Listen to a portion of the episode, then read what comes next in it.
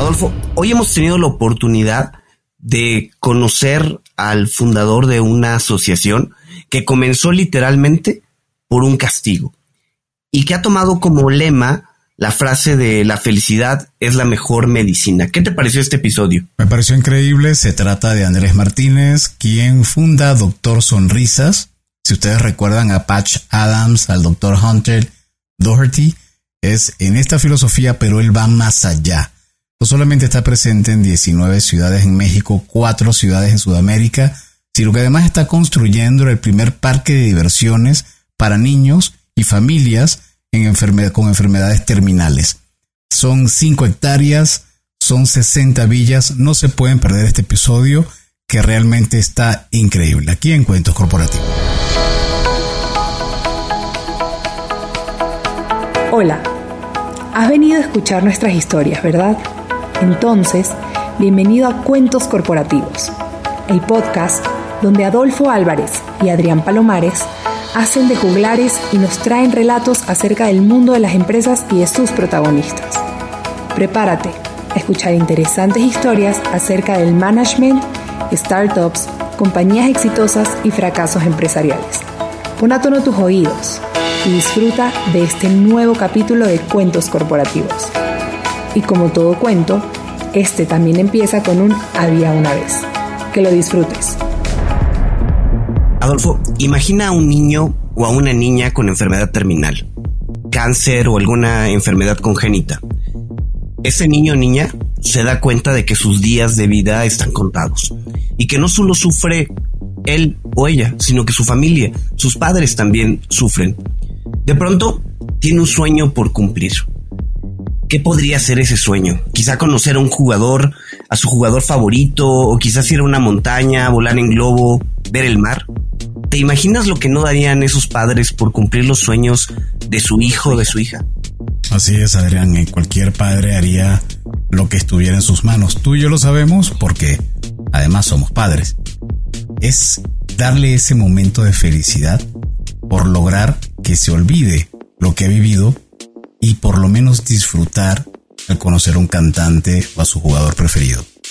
Pero lamentablemente hay tantos niños en condiciones como las que cuentas que, para poder cumplir a todos, solo se me ocurre que se lo vendamos a Marvel la idea de un nuevo superhéroe que se enfoque en cumplir los sueños de los demás. Justo en eso pensaba, en que nuestro invitado se ha convertido como en un superhéroe, ¿no?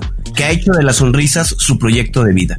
Así que arranquemos nuestro episodio diciendo como siempre nuestras palabras mágicas. Había una vez un niño que nació en la Ciudad de México y que muy pronto se dio cuenta de la importancia de ayudar a los demás.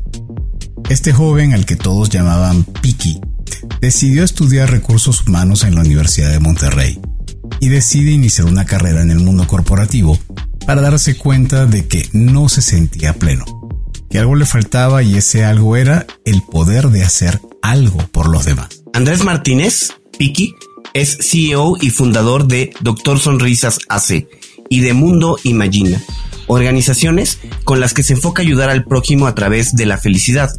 Doctor Sonrisas fue fundada en el año 2003 y es una asociación civil dedicada a apoyar a niñas y niños que padecen enfermedades crónicas avanzadas y terminales. Los apoya con diferentes programas, siendo el principal el cumplir sus sueños. Actualmente cuenta con presencia en 20 ciudades del país, en tres países de Centro y Sudamérica y ha logrado cumplir más de 3.000 sueños en estos ya 19 años. Mundo Imagina, por cierto se escribe con Y, Imagina, es un proyecto creado desde Doctor Sonrisas, donde cada año más de 6.000 niñas y niños de estas características podrán sumergirse junto con sus familiares en un gran parque recreativo ubicado en la ciudad de Puebla, México.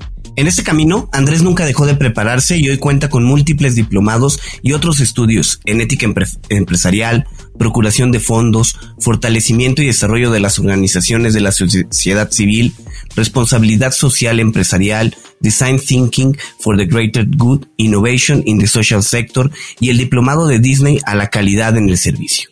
Andrés, bienvenido a Cuentos Corporativos, un gusto tenerte con nosotros. Adrián, Adolfo, gracias por la invitación, gracias por pensar en mí, en Doctor Sonrisas del Mundo Imagina. muy contento de compartir este espacio con ustedes y con, con toda la gente que los escucha. Bueno, lástima que este espacio es grabado y no es en video, porque estarían viendo en este momento a Andrés con una nariz de payaso y todo maquillado.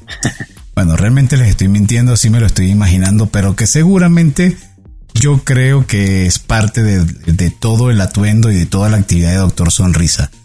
Pero antes de entrar en este hermoso proyecto, le vamos a pedir a Andrés que en tres minutos nos cuente quién es, qué le gusta hacer y que nos deje entrar un poco más en su plano personal.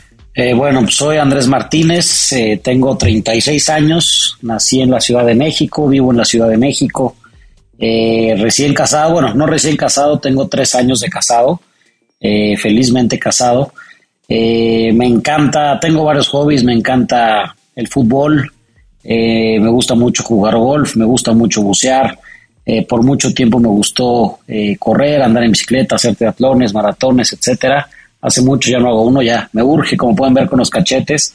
Eh, creo que mi pasión toda la vida ha sido el tema de la filantropía. Creo que el tema de poder hacer algo por los demás, de poder dejar una huella, de poder cambiar la vida de una manera positiva, creo que siempre ha sido lo que me ha inspirado y que me ha movido. Eh, y que gracias a Dios, después de mucho tiempo, pues hoy se ha convertido no solamente en mi hobby, en mi pasión, sino también en mi trabajo este, y en mi día a día, ¿no? Entonces, eh, pues tratando de prepararme cada vez más para hacer esto de una manera más profesional. Eh, creo que me considero una persona muy amiguera, este, relajiento, me gusta mucho estar con mis amigos, echar unos buenos whiskies, este, soy el menor de cinco hermanos, el pilonzazo, creo que fui el, ahí el último, el error, el, el, pilón de la familia. Eh, y pues bueno, creo que eso describe un poquito quién soy. Ok. Oye, Andrés, a ver, de acuerdo a lo que pudimos investigar, bueno, ¿te decimos Andrés o te decimos Piki? Porque entiendo que, que a veces ya no conoces por el nombre de Andrés, ¿no? Exacto, todo el mundo me dice Piki, así que Piki para los cuates. Bueno, oye, Piki, a ver, investigamos un poco y nos enteramos de que Doctor Sonrisas comenzó por un castigo. Platícanos un poco de esa historia. Sí, fue muy chistoso. Este, yo estaba estudiando quinto de prepa, estudié en un colegio eh, de formación católica y teníamos una clase en la preparatoria que era la clase de participación social, ¿no? Donde cada 15 días ibas a visitar un asilo, un albergue, este, una casa hogar, diferentes lugares. Eh, en ese semestre nos tocó ir a un asilo que se llama el Asilo Vicentino, que está al sur de la Ciudad de México, y era un asilo al que íbamos cada 15 días. Eh, y una vez estando en el salón de clases, eh, siempre fui, la verdad, muy relajiento, siempre fui muy burro para la escuela, este, era el, literalmente era el reprobado, el que sacaban de clases. Y el profesor un día se enojó porque estaba haciendo una, estaba echando relajo. Me dijo, mira, si te crees muy chistosito, tu castigo va a ser ir disfrazado de payaso el día que tengamos la visita con los viejitos. Eh, entonces, pues literalmente, ¿no? Con tal de pasar la materia y, de que no me reprueben, pues, llegué a mi casa buscando cómo improvisar mi disfraz eh, agarré una camisa del Chapulín Colorado que tenía por ahí, eh, una camisa hawaiana como esas de, manga corta, eh, con las pinturas de mi mamá y de mi hermana, pues medio me pinté improvisadísimo y me lancé al asilo, sin nunca haber tomado un curso, sin saber a qué iba, literalmente saber qué pasaba, ¿no? Y creo que fue una actividad muy padre, pero más que lo que me haya marcado de ese día, creo que lo que me marcó más fue lo que pasó las siguientes semanas, porque eran viejitos que, como te decía, solíamos visitar cada 15 días o cada semana, y una semana te decían que ellos tenían cinco hijos, y a la siguiente semana que los ibas a ver te decía el mismo viejito que tenía dos hijos, y una semana después que no había tenido, y un día que era policía, y al otro que, sea, ya vive una realidad como muy distorsionada, ¿no? Por, pues por la edad, por todo. Y lo que más me impresionó fue que cuando yo regresé ya después, sin ir caracterizado de payaso, los viejitos seguían preguntando por el payaso y que cuándo iba a ir y que cuándo les iba a poner concursos de baile otra vez les iba a llevar dulces. Entonces como que me quedó muy marcado como con algo tan sencillo que yo había hecho eh, se pudo haber marcado en tanto la vida de estas personas. Y recuerdo que por esas épocas, eh, me acuerdo que vi la película de Patch Adams, que es esta película de que, interpretan, interpreta Robbie Williams, este doctor de Estados Unidos que sigue vivo. Eh, de hecho estuvo hace poco aquí en México. una super película para la gente que no la ha podido ver, creo que se la recomiendo muchísimo. Eh, y en una parte de la película Pacha me va a visitar niños con cáncer. Y me quedé mucho tiempo con la escena y con esa espinita de, de en algún momento querer ir a visitar a los niños con cáncer. Y el 23 de diciembre del 2003, que es cuando nace oficialmente Doctor Sonrisas, eh, me organicé con un grupo de amigos de la prepa y nos fuimos a, organizar una posada a un, a, una, a un albergue que se llama la Casa de la Amistad, que es una casa que les da eh, hospedaje, les da alimentación, les da medicamento, apoya a las familias de muchas maneras. Llegamos ahí el 23 de diciembre y tratamos de, de armar un evento medio improvisado, pero salió padrísimo y creo que ahí fue la primera vez que sentí como esa vocación por, por querer hacer algo más por los demás, por estos niños, ¿no? Creo que es donde nació toda, esta magia que, que hoy es Doctor Sonrisas. Así es, Hunter Doherty es el famoso doctor Patch, Adams, como comentas. Tuve la oportunidad de conocerlo también hace, calculo que como unos buen rato, a 10 años aproximadamente aquí en la Ciudad de México. Estuve invitado a un congreso de recursos humanos de la Asociación Mexicana de Recursos Humanos de la Medir. Y la verdad, a pesar de todo el tiempo que ha pasado, está increíble la energía que irradia y la actividad que tiene, porque es una persona que tiene, según lo que estoy viendo en internet, tiene 77 años al día de hoy y sigue muy activo. Entonces, qué bueno tomar este ejemplo y eso me lleva a preguntarte cómo fue tu proceso para ir desde lo que ocurrió como, digamos, un castigo y que te dio una idea de una vocación a profesionalizarlo y convertirlo en lo que es hoy, que es Doctor Sonrisas. ¿Cómo fue tu proceso? Híjole, creo que ha sido un camino muy largo, ¿no? Han sido 19 años. Eh, creo que los primeros, me atrevería decir, los primeros 4 o 5 años fue un proceso muy de cuates, de amigos, de... El primer evento que hicimos, como les comentaba, fue esta posada. Eh, nos quedamos todos con la espinita de que pudimos haberlo hecho mejor, ¿no? Con mejores regalos, este y a los seis meses, bueno, al, poco tiempo hicimos un evento del Día del Niño en el patio del colegio, le pedimos a los padres y a los profesores que nos prestaran el colegio un fin de semana, organizamos el evento y pasaron dos cosas muy importantes. La primera es que había una actividad donde, donde un grupo de amigas puso una actividad donde los niños escribían sus sueños, ¿no? Entonces, al final del evento, cuando estábamos leyendo los papelitos de los sueños, pues estaban los sueños que te puedes encontrar en cualquier evento, ¿no? Mi sueño es conocer el mar, como ustedes mencionaban, ¿no? Mi sueño es ser un futbolista o conocer un futbolista, eh, ser policía, ser bombero, ir a Disneylandia, etcétera, etcétera. Y hubo uno que creo que nos pegó muchísimo, que decía, mi sueño es tener cáncer como mi hermano para que mis papás me quieran. Creo que fue algo que cuando lo escuchamos dijimos, si vamos a entrarle hay que hacerlo bien. O sea, si vamos a, si vamos a, a estar en contacto con estos niños y con sus familias, pues hay que hacerlo bien y de una forma mucho más seria, no, no tanto de relajo. Y la segunda fue que un doctor que ese día iba encargado de varios niños nos dijo, oye, está padrísimo lo que hacen en Navidad y en el Día del Niño, pero pues es cuando más gente quiere ayudar y cuando más gente ayuda. Eh, la realidad es que pues, en el día a día es cuando los niños más sufren. Entonces empezamos un segundo programa que se llama El Tren de los Sueños, que es todos los sábados ir por los niños a los hospitales o a los albergues y llevarlos a un lugar de entretenimiento, ya sea el circo, el cine, el boliche, la granja.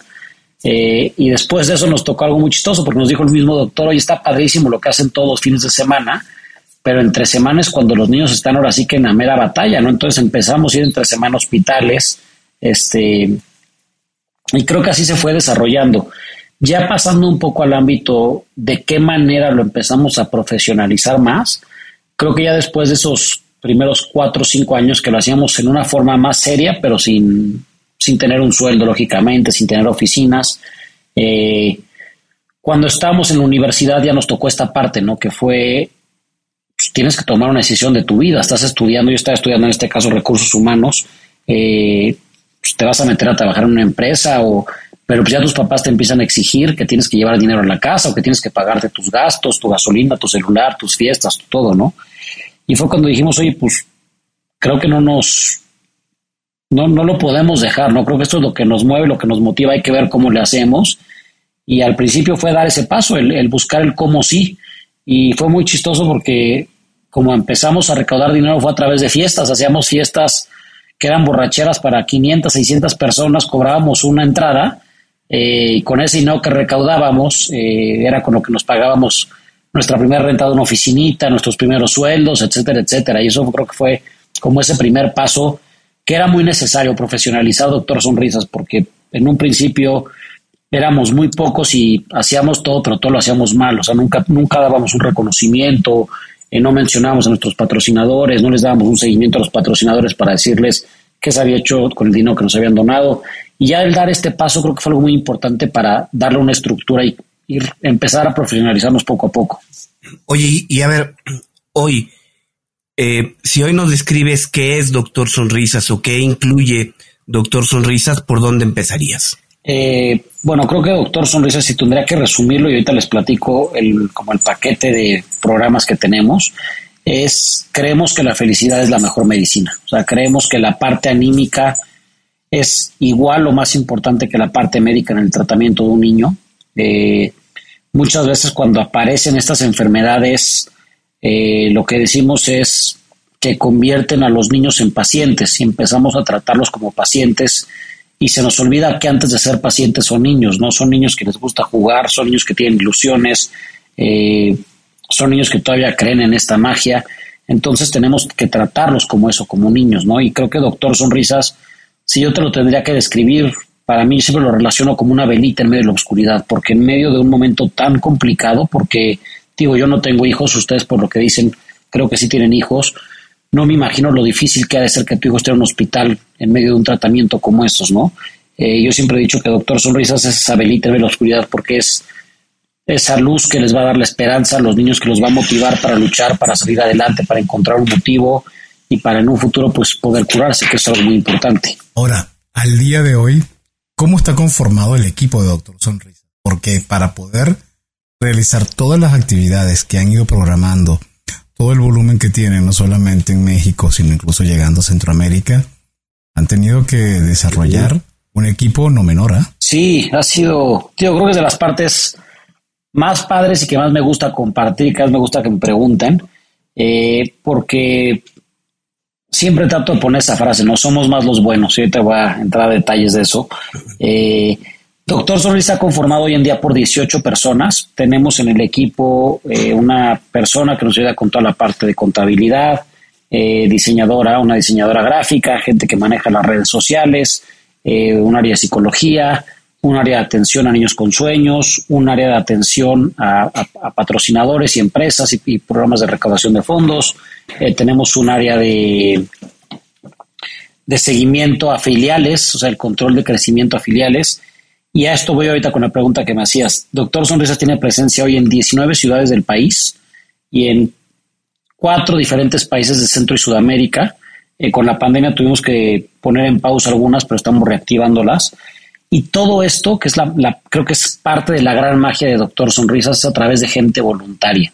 Eh, toda la gente que lleva Doctor Sonrisas en otras ciudades, en otros países, es gente como ustedes, gente como, como cualquier persona que nos esté escuchando que dijo, yo quiero dar ese pasito extra y dar ese dar un poquito más de mi tiempo y encargarme de la filial y coordinar un grupo de personas que nos ayuden a llevar estos programas a niños y, y eso es algo muy padre, ¿no? El saber que hay gente que desinteresadamente quiere hacer ese bien y a través de ellos y a través de nuestros voluntarios, que siempre lo he dicho, no creo que los voluntarios son el corazón de Doctor Sonrisas, creo que los voluntarios son los que nos ayudan a llegar a todos los niños que tenemos que, porque si, fuera por nosotros 18 sería imposible llegar a tantos niños, ¿no? Entonces, creo que los voluntarios y la gente que está afuera, la gente que nos está escuchando, ellos son los que hacen que, realmente la magia suceda. Oye, ¿y qué sueño que se haya cumplido a través de Doctor Sonrisas recuerdas, eh, recuerdas más? ¿Qué, ¿Cuál es el sueño que para ti ha sido más memorable? Híjole, son muchos y te prometo no es por no es por, por, por choro, pero cada vez que me lo preguntan me viene uno diferente a la cabeza. Eh, hay uno que me gusta mucho porque creo que nos hace volver a poner los pies en la tierra, ¿no? Hay uno que me encanta que es un niño una vez nos pidió invitarle a un helado de McDonald's a su mejor amigo. y nos dijo que ese era su sueño. Eh, y hay sueños, por ejemplo, hay otro sueño que a mí me tocó vivir de una niña que, se llamaba Alexa, eh, que, estaba en Monterrey, que se me hizo muy fuerte porque yo estaba estudiando, como les mencionaba, la carrera en Monterrey. Conocimos a esta niña y nos dijo que su sueño era un parque de diversiones que está en Monterrey. Entonces, hicimos todo lo posible para convencerla para que cambiara su sueño, porque era un lugar que no estaba hecho para niños en sillas de ruedas, que en la mayoría de los juegos no estaban, no tenían accesibilidad. Y luego estas experiencias, en lugar de ayudar, pues acaban haciendo que los niños, ¿no? Como que decaigan. Si vas a un lugar y no se pueden subir a los juegos. Y ella nos insistió y nos insistió y nos insistió que su sueño era ese, con su familia, era un parque de diversiones. Pues bueno, ya después de, de no poder convencerla, nos tocó llevarle este parque de diversiones eh, los hermanos felices, los papás felices, se subían a todos los juegos. Era un día muy especial, me acuerdo muy bien, porque era un domingo y Alexa el lunes recibió una operación muy fuerte que era de alto riesgo. Este, entonces, pues como que había mucha tensión, a pesar de, que la familia estaba pasando bien, pues eran momentos complicados. Y, y yo la vi ella y sí la había medio frustrada porque no se podía subir, como le habíamos dicho, a la gran mayoría de los juegos, pero la había contenta. Entonces tratábamos de llevarle animales y tratábamos de llevar los juegos de destreza y a cosas que dentro de todo ella pudiera hacer.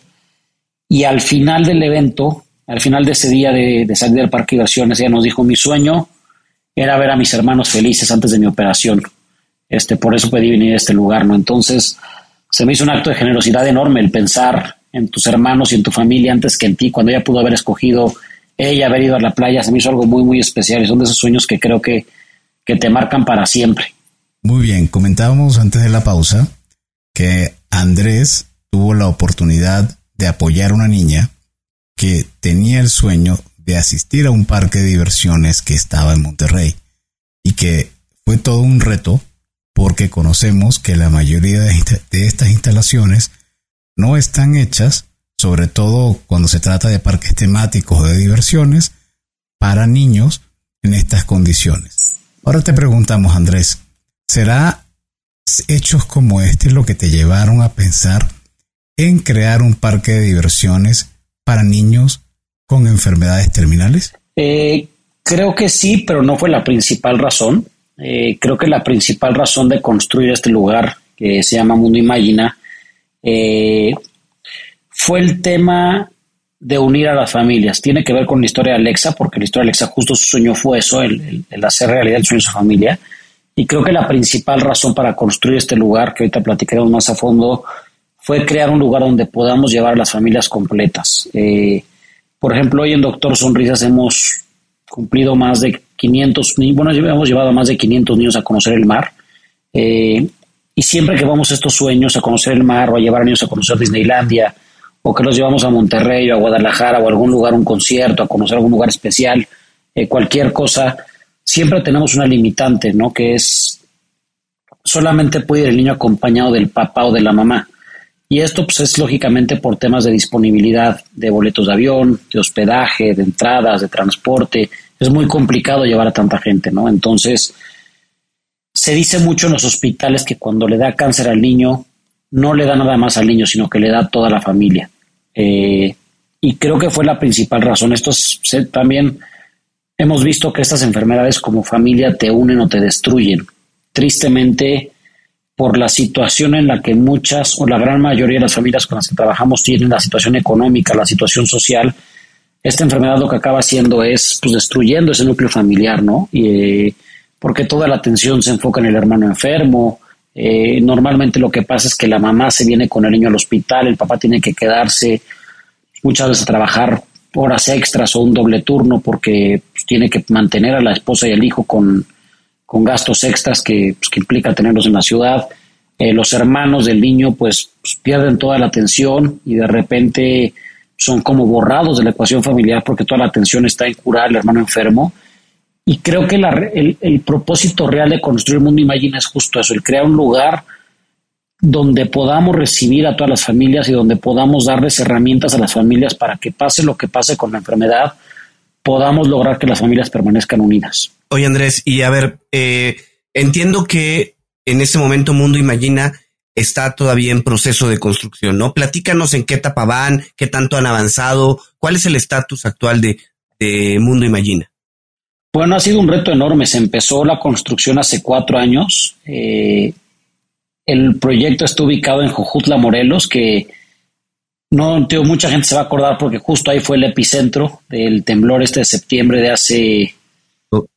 Creo que fue hace seis años, si no me equivoco, 2017. Entonces, pues primero empezamos con el temblor, este, todavía no habíamos empezado a construir, pero pues tuvo que cambiar toda las, la, forma de construir el lugar. Eh, nos tocó una pandemia, eh, entonces pues todo se fue alargando, los materiales de construcción, para toda la gente que se dedica a construcción, saben que se fueron casi al doble.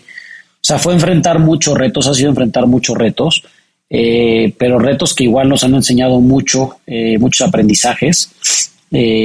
hoy estamos ya prácticamente acabando. de hecho, se hizo una preinauguración el 30 de junio un evento especial para medios de comunicación eh, y empresarios, eh, donde fueron cerca de 700 personas, fueron seis diferentes gobernadores este evento, eh, con la idea de presentar el proyecto y poder sumar a más patrocinadores. Hoy tenemos una meta que es recibir al primer grupo de niños y de familias el primero de noviembre y a partir de ahí, pues esperemos no parar nunca. ¿Cómo está? O sea, van a arrancar en noviembre pero ya el desarrollo está al 100 o está es una, un porcentaje de avance? Eh, prácticamente va a estar al 100. Eh, nos falta todavía, van a haber algunas cosas que nos falta acabar, como la sala de cine. Este es un lugar. Exacto, ¿y qué va a tener? Es un lugar que tiene 60 villas. Cada villa es una casita para una familia. Es un mundo mágico. Eh, creo que creo que es la mejor forma de describirlo. Cuando tú llegas tenemos un castillo que es más grande que, que es casi el doble de, metros cuadrados que el castillo más grande de Disneylandia. Eh, está espectacular, es impresionante, son 50 metros de altura, más de 80 metros de largo, este, es un impresionante el castillo. Y todo este lugar simula un mundo medieval, está tematizado como si fuera un mundo medieval, un pueblito medieval, parece que estás entrando al pueblo de la Bella y la Bestia. Eh, donde tenemos 60 villas, cada villa para hospedar a una familia. Cada una de estas 60 villas tiene dos cuartos, un cuarto de tele, un baño, todo hecho 100% accesible. También lo preguntabas en la pregunta anterior. Eh, urge construir lugares que sean 100% accesibles. Eh, hoy hay una empresa en México que se llama Todo Accesible que hace este tipo de certificaciones. Y en realidad, si empiezas la obra haciendo este tipo de cosas desde un inicio, te acaba costando lo mismo, ¿no? Y creo que es importante generar estos espacios para la gente que tiene alguna discapacidad. Eh, tenemos un lago, tenemos cascada, tenemos una heladería, eh, tenemos un carrusel, dos juegos mecánicos, una alberca de olas, un parque acuático, eh, van a haber manualidades, muchísimas cosas con la intención de que los niños y las familias que vayan, que van a estar ahí cuatro días, tres noches completamente gratis, puedan pasar una experiencia muy divertida, con mucho aprendizaje y que puedan salir las familias mucho más unidas de cómo llegaron. Decías totalmente gratis. Sí, sí, sí, sí. Ahorita justo lo que estamos, el reto que estamos buscando hoy en día es, eh, hay un aliado muy importante que tenemos que los hoteles Moon Palace, que son estos hoteles que están principalmente en, en la zona de Quintana Roo, en Cancún. Eh, tienen hoteles en diferentes países y en diferentes estados, pero principalmente ahí es como su, su centro más fuerte a través con ellos hicimos, digamos, un plan de negocios, ¿no? Donde, donde nos ayudaron a hacer una descripción de cuáles iban a ser los costos que íbamos a tener, desde darle alimentos a todas estas personas, desayunos, comidas y cenas, cuánta gente teníamos que contratar en nómina, cuánto íbamos a gastar aproximadamente de luz, cuánto se iba a gastar de agua, de gas, de suministros de, para alberca, para fertilizantes, para todo, ¿no? Creo que es, un proyecto muy complejo, son cinco hectáreas, este, entonces, lo que hicimos fue buscar empresas que puedan apadrinar cada una de las 60 villas. Eh, entonces, digamos que es un modelo para la gente que ubica el modelo de Kitsani, algo parecido, ¿no? Donde tienes como diferentes cuartitos, cada cuartito de una empresa. Y aquí lo que estamos buscando es 60 empresas que puedan apadrinar una villa. El costo de cada villa es de 800 mil pesos por año. Eh, y apadrinando esa villa, pues podemos hacer podemos, vamos a poder recibir a todos estos niños que, tanto queremos, ¿no? Y creo que para medir un poquito el impacto, que es importante decirlo, por ejemplo, hoy en Doctor Sonrisas, que hemos crecido mucho, gracias a Dios, con todo esto que platicábamos en el primer bloque, eh, hemos logrado cumplir alrededor de 3.000 sueños de los niños. En Mundo Imagina, solamente en una, o sea, 3.000 sueños en, en 19 años con presencia en todas las ciudades y países, ¿no?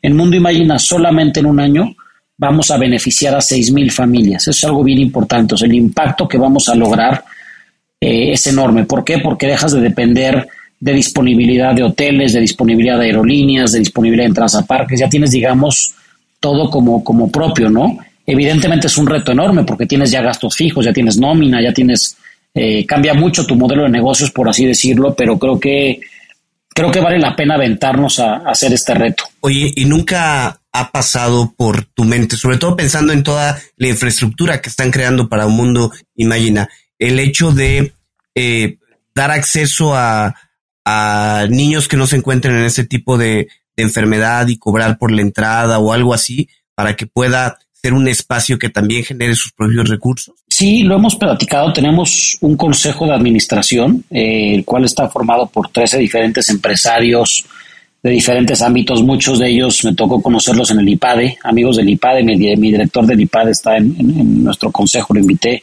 Hay abogados, hay constructores, hay este eh, gente que se dedica al tema de publicidad, de, de todo tipo, ¿no? Y el plan B, en caso de no poder conseguir estos 60 padrinos, sí podría ser una, abrirlo al público ciertos días a la semana, tal vez una semana al mes o lo que sea, pero creo que el reto grande que tenemos y estoy seguro que lo vamos a conseguir es conseguir estas 60 empresas para la, para la primera etapa que fue esta parte de construcción. A pesar de todos los retos que platicábamos, a pesar de que pues, vivimos muchos muchos cambios estos últimos años en México, ¿no? Desde el tema del temblor, desde el tema del cambio de la presidencia, que había mucho miedo en tema financiero, este, pues, la crisis más grande económica que hemos sufrido en la historia, que es esta pandemia. A pesar de todo eso, me impresiona la cantidad de empresas que se han sumado. Yo no sé si puedo decir marcas, empresas de concreto, eh, Cemex, de acero, Sherwin Williams, Rutoplas, Interceramic, Tecnolite, eh, Jardines de México, Floraplant, muchísimas empresas muy, muy grandes que a pesar de que sabemos que han sido años complicados para ellos, se sumaron, donaron, este, y gracias a ellos en gran parte se ha logrado construir este lugar, ¿no? Entonces, yo creo que creo que México siempre se ha caracterizado por un país, por ser un país muy solidario. Nos hace falta, evidentemente, mucha cultura de donación, mucha cultura de filantropía. Se ha perdido mucho en México. Somos un país muy solidario cuando hay situaciones difíciles como temblores, huracanes o cosas así, pero nos hace falta dentro de nuestro día a día decir, vamos a ayudar a las causas sociales, vamos a impulsar las causas sociales, porque creo que hoy sí gran parte de los problemas sociales podrían mejorar si tuviéramos fundaciones más profesionales.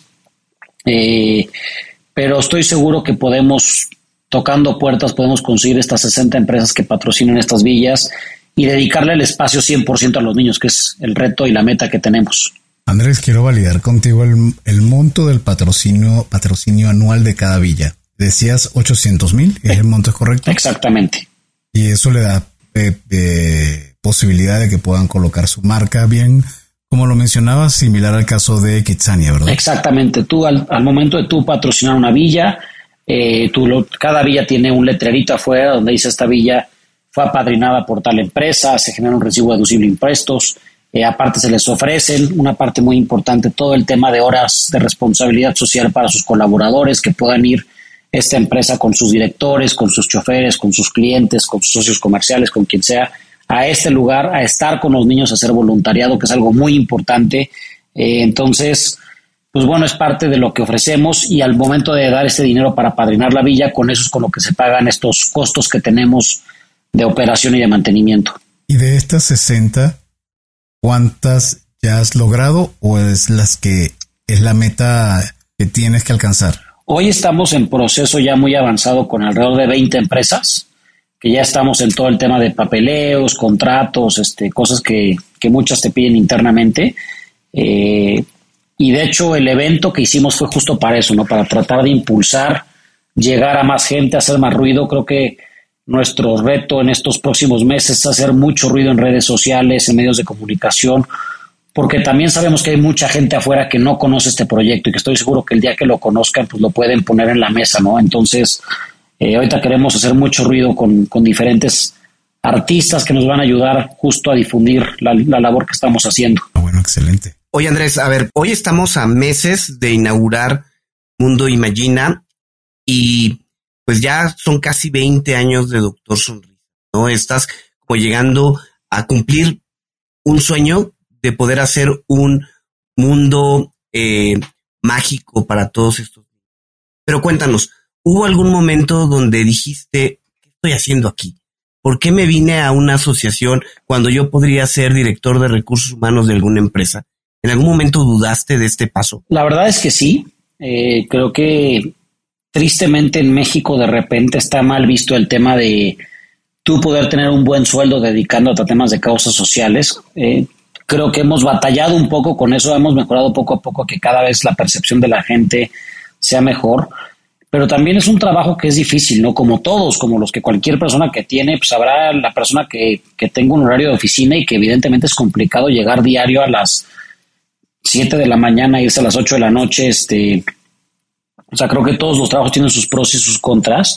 Eh, aquí evidentemente tienes muchísimos pros, la pasión por lo que haces, dedicarte a lo que te gusta y que eso que te guste tenga que ver, que impacte en la vida de las demás personas es algo que es un plus enorme y que le da mucho valor a tu trabajo, pero, pero también hay una parte donde sí me tocó hace como unos 5 o 6 años decir, híjole, eh, estaba en el estaba empezando a pensar en casarme, este, pues que te empiezan a venir, ¿no? Salirte de tu casa, se te empiezan a venir así los gastos fuertes, este, decir, pues pagar la boda, la luna de miel, rentar un departamento, amueblar el departamento, o sea, todo lo que ya implica ser, ser independiente, por así decirlo. Y yo nada más decía, híjole, ¿cómo le hago? Porque el proyecto lo tenía ahí, pero no se concretaba y no se concretaba y no se concretaba. Eh, me acuerdo que una vez llegué con un amigo que se dedicaba a vender seguros y dije, ya, por favor, enséñame. O sea, dije, quiero, quiero aprender, quiero ver cómo le hago. Y me dijo, te lo juro que te enseñaría, pero no tomes la decisión tan apresurada, no renuncies todavía, has hecho un camino muy largo y estás a punto de llegar a la meta, síguele y de repente empezaron a dar las cosas, empezaron a concretar los proyectos, este, conseguimos el terreno, empezamos la construcción y ya todo ha cambiado. Digo, y no ha dejado de ser difícil, ¿eh? mucha gente es lo que de repente piensa, ¿no? Doctor Sonrisas, somos una fundación yo creo que ya muy posicionada, muy grande, pero los retos siguen siendo conseguir dinero para la nómina, seguir tocando puertas, este, seguir tratando de convencer a empresarios, generar programas que generen donativos, etcétera, etcétera, para poder impactar a más gente. ¿Y cómo ves a Doctor Sonrisas ahora, luego de todo lo que comentas, pasaron y los momentos difíciles y que por supuesto no dudo que continúen, pero que ya estás en una situación un poco más, ya a un nivel mucho más maduro. Pero eso no quita que con todo lo que vienes desarrollando y con Imagina, todavía el potencial de crecimiento para hacer el bien siga enorme. ¿Cómo ves a Doctor Sonrisa de aquí a cinco años? Mira, fue es una pregunta muy buena. De hecho, se hizo un caso de estudio en el IPADE de Doctor Sonrisas. Este, lo que decidimos hacer fue separar Doctor Sonrisas de Mundo Imagina. O sea, digamos que Doctor Sonrisas siempre va a ser el papá de Mundo Imagina. Eh, es un programa de Doctor Sonrisas Mundo Imagina, por así decirlo. Eh, pero en temas administrativos se separó. Yo dejé la, la, la dirección, quedé como presidente del consejo. Formamos un consejo para tratar de darle orden, para tratar de tener un órgano corporativo independiente, que las decisiones se puedan consensar, este, pues tener poder llegar a más gente, que eso creo que ha servido a darle mucha estructura. Hoy estamos en un proceso que nos están ayudando una firma de consultoría, este, para tener todo mucho más automatizado, tener manuales, tener procesos, eh, porque también sabemos que, como tú lo dices, el, creo que el proyecto de Mundo Imagina va a impulsar a que Doctor Sonrisas crezca a poder llegar a más filiales, a poder hacer más ruido internacionalmente, poder crecer en más países, poder llegar a más hospitales, cumplir más sueños de niños. Entonces creo que ahorita lo que estamos haciendo es como preparándonos para la guerra, por así decirlo, ¿no? Creo que hoy estamos en un momento en el que sabemos que tenemos que ir a la guerra y que si no estamos fuertes, si no estamos, si no sabemos disparar, si no, pues nos van a matar, ¿no? Entonces, hoy lo que estamos haciendo es tratando de tener una estructura muy sólida, muy fuerte, para que el día que salga Mundo Imagina a la luz y más gente quiera acercarse y más gente nos pregunte cómo ser voluntarios, pues que la respuesta sea a través de Doctor Sonrisas. Ok. Pues Andrés, la verdad es que eh, mucho éxito. Yo creo que vienen momentos bien interesantes para Doctor Sonrisas, para Mundo Imagina y seguramente las cosas eh, saldrán muy bien. Oye, vamos a pasar a las preguntas obligadas, pero a ver, yo antes no me quiero quedar con una pregunta antes de pasar a las preguntas obligadas. Eh, ¿qué ha pasado con ese disfraz de payaso que alguna vez usaste?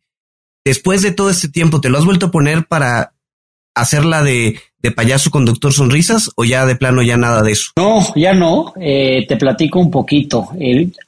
después de esa experiencia tomé un curso muy padre que se llama Risaterapia, que es un curso donde tú te vuelves clown hospitalario.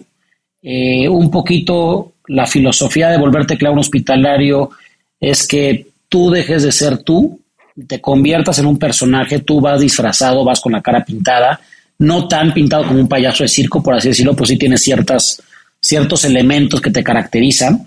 Este, y, y es algo que es padricísimo, tanto con Doctor Payaso como con Risoterapia trabajamos mucho en la mano, es algo que yo admiro increíble, es gente súper talentosa, igual que es a, través de voluntariado.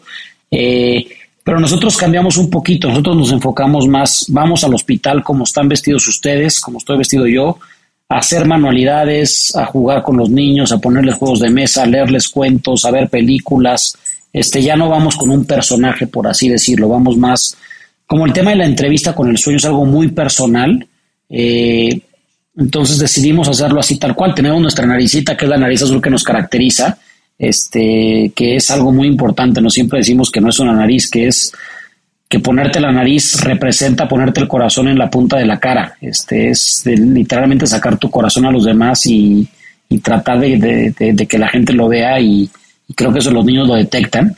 Eh, pero ya no vamos disfrazados como payasos, vamos como, como gente civil, vestidos de camisa, de jeans, a los hospitales y de hecho casi siempre tratamos de ir después de los payasos porque los payasos justo lo que hacen es llegan a hacer un desorden en el hospital, echan relajo, ponen a los niños de buenas y ya que están de buenas, pues ya les pones la manualidad y es mucho más fácil encaminarlos, ¿no? Como que nos lo encaminan y ya nosotros digamos que seguimos con esa labor. Eh, pero lo dejé de hacer ya el tema de mi personaje y hace poco que estaba eh, mi mamá sacando cosas de mi casa encontró la bata y por ahí la guardé porque sí es algo que le tengo mucho cariño. Se me está ocurriendo ah, aquí pensando en voz alta, al día de hoy, 9 de agosto, que estamos grabando este episodio, tenemos 130 episodios en cuentos corporativos. De hecho, en una semana cumplimos ya dos años de estar con este podcast que, que realmente nos ha permitido disfrutar y conocer historias como las de Andrés, que realmente son las que te devuelven el, el, espíritu y saber que hay gente que realmente, como dijo Andrés hace un momento, somos más los buenos. Y eso eh, de verdad que, que se aprecia. Entonces, se me ocurre, Adrián, que 130 episodios ¿Qué te gusta? ¿Será que hayan como unas 120 empresas aproximadamente? Eh, eh, alrededor de unas 100 empresas, ¿no? 110 empresas, algo así. Entonces, alrededor de esas 110 empresas, imagínate que desde Cuentos Corporativos le hiciéramos una invitación a conocer el proyecto de Imagina, eh, donde con el apoyo de Andrés, si nos puedes compartir toda la información, con gusto nosotros podemos hacerle llegar eh, la mayoría de quienes hemos tenido la oportunidad de con quien hemos platicado son como tú, son los CEOs de las compañías.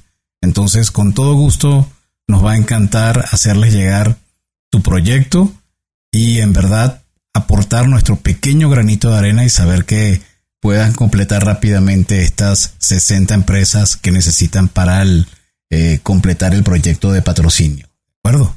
Claro, no, hombre, ¿cuál, cuál pequeño, gran, pequeño grano de arena es enorme, ¿no? Creo que siempre digo que todos los esfuerzos son súper valiosos y así es como suceden las grandes cosas. Me encantaría y por supuesto les hago les comparto los videos y todo y, si quieren organizar una visita, no nada más con los empresarios, también con la gente, con su público que quiera venir, podemos organizar una visita, un recorrido para que la gente conozca Mundo Imagine antes de que abramos, que lo vean, este, porque también es muy valioso eso, ¿no? La labor de la gente como voluntario es algo bien importante. Bueno, pues ahora sí ya vamos a pasar a las preguntas obligadas. ¿Te gustan los cuentos? Me encantan los cuentos, creo que es algo que contamos mucho en los hospitales, este, tenemos nuestro propio cuento, el mundo Imagine, entonces me encanta toda la parte de la fantasía, este, soy fanático de Walt Disney, este, entonces me fascina todo eso. ¿Cuál es tu cuento favorito, tu escritor de cuentos favorito? Mira, creo que, a ver, evidentemente los cuentos de Disney me encantan. Eh, no es un cuento, me quedé pensando mucho en, esta pregunta, pero creo que las pues, cuento película que más mensajes me ha dado ha sido El Rey León, me fascina. Y como cuento, es un libro, porque tampoco es cuento, pero creo que cuento una historia. Eh, el libro del alquimista, para mí ese libro ha sido como una guía de vida, ¿no? El, el encontrar ese tesoro que todos buscamos, que es la felicidad, que muchas veces lo buscamos en lugares donde no está y la acabamos teniendo entre nosotros, para mí ha sido un libro que, me ha dado mucho mensaje. Excelente. Y cuéntanos, desde el punto de vista como persona de recursos humanos, seguramente también has revisado mucha literatura del management y de negocio. ¿Hay algún libro que en algún momento de este estilo haya tenido algún impacto importante en tu vida? Sí, son muchos. Eh, mira, que me acuerde, tío, los libros de Disney, la filosofía de cómo trabaja Disney me fascina. Eh, creo que es una empresa que ve mucho por, por la persona, ¿no? El, la magia que se vive adentro. Me acuerdo una vez que llevábamos a Disney a los niños, me preguntaban, me decían, ¿por qué todo el mundo está feliz aquí, no? Desde que estaciona el coche hasta el que te recibe. Eh, hay un libro que es muy padre que habla justo de eso, que se llama Las cinco claves del éxito de Disney. Se lo recomiendo mucho porque es un libro muy sencillito. Eh, ese libro me gusta mucho. Eh, ¿Qué otro Por libro? Cierto, tú hiciste un diplomado de Disney en, calidad de servicio. Sí, en, pandemia me tocó hacer uno. ¿Lo, hiciste en línea o lo hiciste en el parque? En línea, en línea. Uno de mis, de mis sueños es retomarlo y, bueno, no retomarlo, hacer otro en el parque. Creo por, por lo que sabía hasta hace muy poco, todavía no los habían abiertos, pero me encantaría poder ir y conocer todo esto que dicen que hay, la ciudad que está abajo del, del parque, ¿no? O sea, conocer todo eso y ver cómo opera, porque dicen que es increíble ver cómo de repente el cuate que te está sonriendo baja furioso y no se convierte, o sea, dejan, es lo que dicen, que cuando estás arriba estás actuando, es, es lo que le dicen, estás on stage, ¿no? Este, entonces, pues creo que esa parte es algo bien padre. Me gusta mucho igual un libro que se lo recomiendo mucho, que está en Amazon, de un muy buen amigo mío que se llama El Serviazgo, que es de Ibar Mancillas. Eh, esta palabra serviazgo es la mezcla entre servicio y liderazgo y es cómo aplicar todos los valores a tu empresa para hacer, pues creo que es algo que, yo soy muy creyente, ¿no? Que si tú ves primero por la persona, eh, por, por, su, por cómo está la persona, y si esa persona está bien, tu, tu empresa va a ser muy exitosa. O sea, creo que lo demás, creo que teniendo personas correctas en el puesto correcto, con la motivación correcta, hace que todo fluya. Entonces este libro habla mucho de eso, del serviazgo. Eh, podría decir que son como dos libros que, ahorita me vienen mucho a la mente de, de, negocios. Oye, ¿alguna aplicación móvil o gadget tecnológico, ya sea que lo uses en lo personal o en la parte laboral con Doctor Sonrisas? Soy cero tecnológico, o sea, de hecho, literalmente no es broma, van a pensar, pero cuando me ponen un archivo en este en la nube o en lo que sea, o sea, siempre es con mi esposa, con la gente de la oficina, a ver, explícame cómo le hago para entrar a al Google Drive, este, dónde está, dónde lo encuentro. O sea, soy cero tecnológico, este, me tiene que explicar paso a pasito cada cosa. Son de las cosas que tengo que mejorar, la verdad, porque sí soy muy malo para, para todo ese tipo, hasta para las, para las redes sociales. De repente quiero subir un post este, y me regaña que está todo chueco, lo que sea, ¿no? Pero son de esas cosas que tengo que mejorar porque pues tienes que irte adecuando a este mundo que, que ya todo se gira en base al celular. Oye, Andrés, y dos o tres empresarios latinoamericanos que consideres están marcando tendencia actualmente y que vale la pena seguir en la pista? Eh, bueno, yo soy un admirador gigante de Fernando Landeros, del Teletón. Me gusta mucho. Eh, últimamente igual he tenido la suerte de compartir con Carlos Labarte, que es el director de, de Compartamos Banco. Me gusta mucho la filosofía que tienen hacia su gente. Eh, híjole, podría decir mucho. La verdad es que he tenido la suerte de conocer a mucha gente muy generosa en este proceso. Eh, la familia Bárbara de Elvex también tiene una filosofía muy, muy padre de, ayuda, de servicio. Eh, creo que me por esa parte, ¿no? Por las empresas que tienen muy desarrollado su proyecto de responsabilidad social, eh, GNP Seguros, este. Digo, hay muchas empresas, por ejemplo, con, con Volaris, con el con Enrique Beltranena, que es el director general de Volaris, igual la verdad es que ha sido muy padre ver cómo siempre pone como prioridad la parte de, la parte social, este, con la familia Chapur, es, creo que el ingeniero Chapur es de las personas que yo más respeto y admiro en mi vida, es un cuate sumamente inteligente, tanto él como sus hijos, y, y la parte humana es increíble, o sea, yo creo que creo que me, voy más por esa parte. Creo que para mí es mucho más valioso la parte humana, la parte del trato a sus colaboradores, la parte del valor que da la persona, que los resultados que puedan generar financieros o lo que sea, ¿no? Como que siempre me llama mucho más la atención ese empresario que ve por la persona y no el que tiene millones, pero, pero nadie lo quiere. Oye, y bueno, si alguien quiere contactarte, ya sea eh, directamente a ti, Andrés, o quiere contactar a Doctor Sonrisas, a Mundo Imagina, ¿dónde puede hacerlo? Bueno, mis, redes sociales personales son en Instagram, arroba piki, P, I, de, y latina, K de kilo y latina, guion bajo, MTZ. Y las redes de Doctor Sonrisas son arroba DR Sonrisas AC y arroba mundo, guion bajo, imagina, que como decían al principio es I latina, MA, Y y latina, NA. Eh, o nos puede mandar un correo a voluntarios arroba drsonrisas.org. En cualquiera de esos medios creo que es la forma más fácil de contactarnos y, seguramente podremos hacer algo para la gente que se quiera sumar. Y bueno, Piki, llegó el momento de dar tu mensaje final a quienes te han seguramente mm, se mantuvieron hasta el final de este episodio para conocer dónde contactarte, para saber dónde hacerte llegar sus intenciones de voluntariado. ¿Qué le puedes decir a estas personas? Eh, me gustaría cerrar con una frase que es con la que firmo mis correos, que es una frase de Cantinflas que me encanta, que dice que la primera responsabilidad del hombre es ser feliz y la segunda es hacer felices a los demás.